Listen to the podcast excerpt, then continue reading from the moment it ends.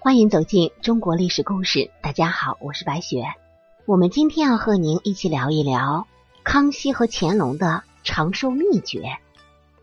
从古至今，人们对于长寿的追求可就一直都没有停止过。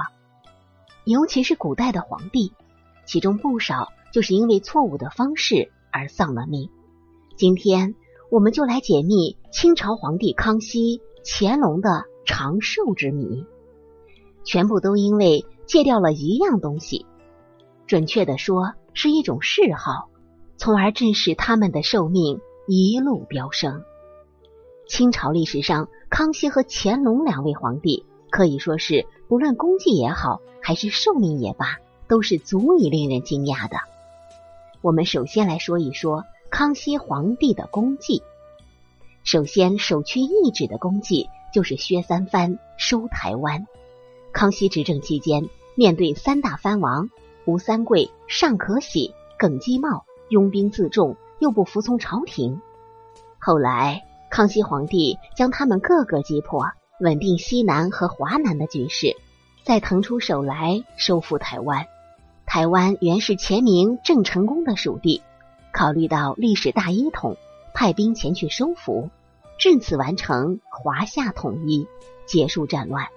其二，逐沙俄签合约。毛子在我们清朝的时候啊，就对中华领土有觊觎之心。康熙皇帝派出军队同毛子作战，在雅克萨两次将毛子击败，逼他们签下了尼布楚条约，最终边境安宁了好几百年。其三，征朔漠至蒙古。康熙皇帝用了六年的时间，三征蒙古的噶尔丹。使得蒙古完全回归中华，稳定了清朝的北疆。其次，种农桑兴水利。这项功绩呀，其实是古代每个君王必做的事情，主要是明君必做的事情。民以食为天，做好农业基础设施，自然就会五谷丰登。其五，重教育，编词典。鼓励王公百姓多读圣贤书，做圣贤人。通过科举选拔，满汉蒙都可以公平入仕。效仿明成祖编写《康熙字典》《古今图书集成》《律历渊源》《全唐诗》《清文鉴》《黄鱼全览图》等，给我们留下了宝贵的文化遗产。那接下来呢，我们要再细数一下乾隆皇帝的功绩。在他的统治期间。大清的经济体量位居世界第一位，GDP 占到了世界经济总量的三分之一。在《白银资本》一书中，就这样描述了清朝的繁荣。当时的清朝不但是国际贸易体系中的中心，而且在世界经济中也占有支配地位。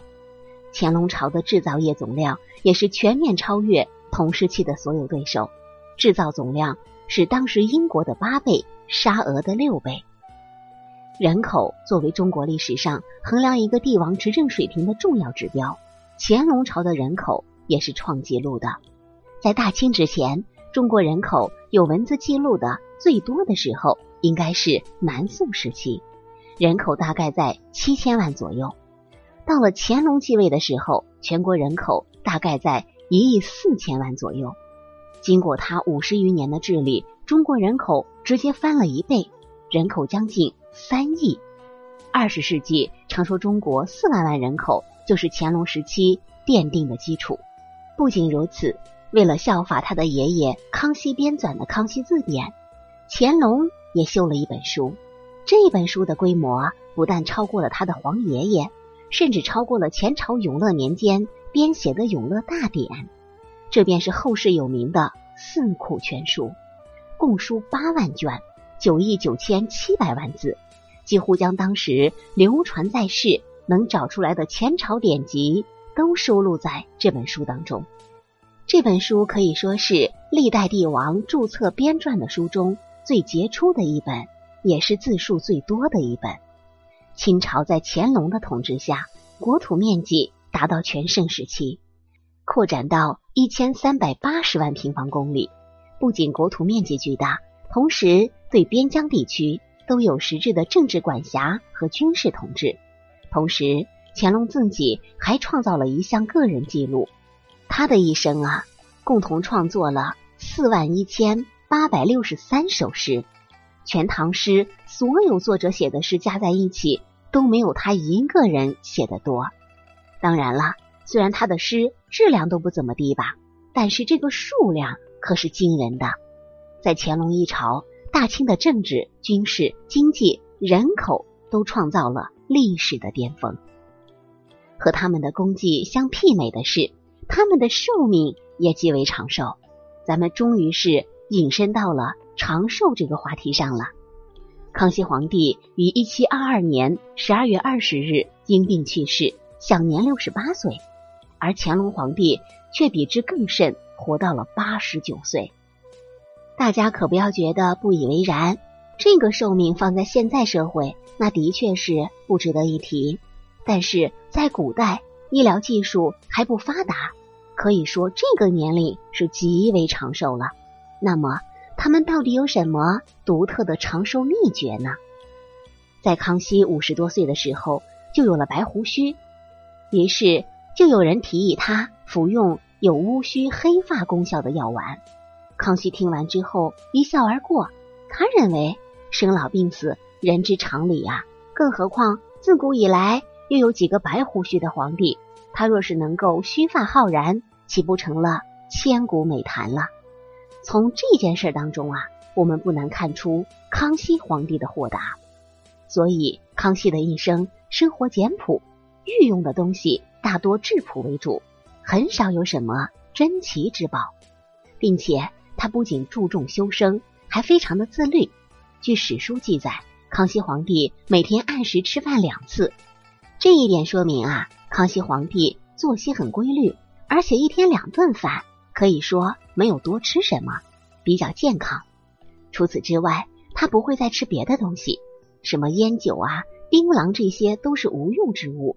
这样高度自律的生活，就算是现在，又有几个人能做到呢？康熙死后，雍正对其生活作风更是感叹不已。正是康熙这种自律的生活方式，让他在位的时间。更为长久，也为康乾盛世打下了坚定基础。当然了，说到长寿，则不能不提到乾隆皇帝。乾隆比他的爷爷还能活，活到了八十九岁，堪称中国历史上最长寿的皇帝。但是他能活得这么久，也不是毫无原因的，这与他的一段经历息息相关。据清代文学家李伯元记载。当时啊，北京的达官贵人们喜欢烟草的人非常多，而乾隆皇帝对烟草更是十分的狂热，早晚都不离手啊。准确的说，是早晚都不离口。但是啊，好景不长，长期吸烟的危害渐渐显露了。后来，乾隆就开始无故的咳嗽，御医看过之后，直言病在肺上，罪魁祸首就是烟草。乾隆皇帝听了之后，便下定决心戒烟。果然，当时的乾隆已经是一个老烟民了，但是他还是说戒就戒了。由此看来，乾隆跟康熙在自律这方面都做得相当好。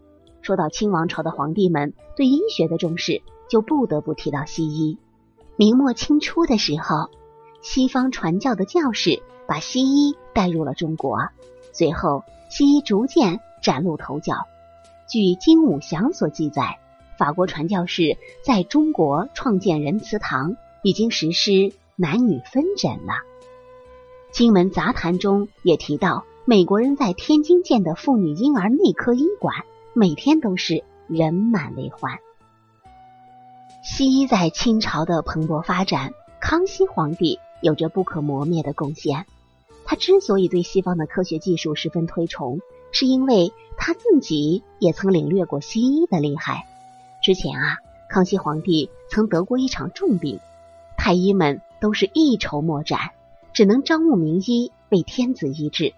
这个时候，两个外国人得知康熙所患疟疾，立马献上了治疗疟疾的金鸡纳霜。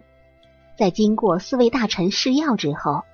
康熙皇帝才放心服下，随后果然是药到病除。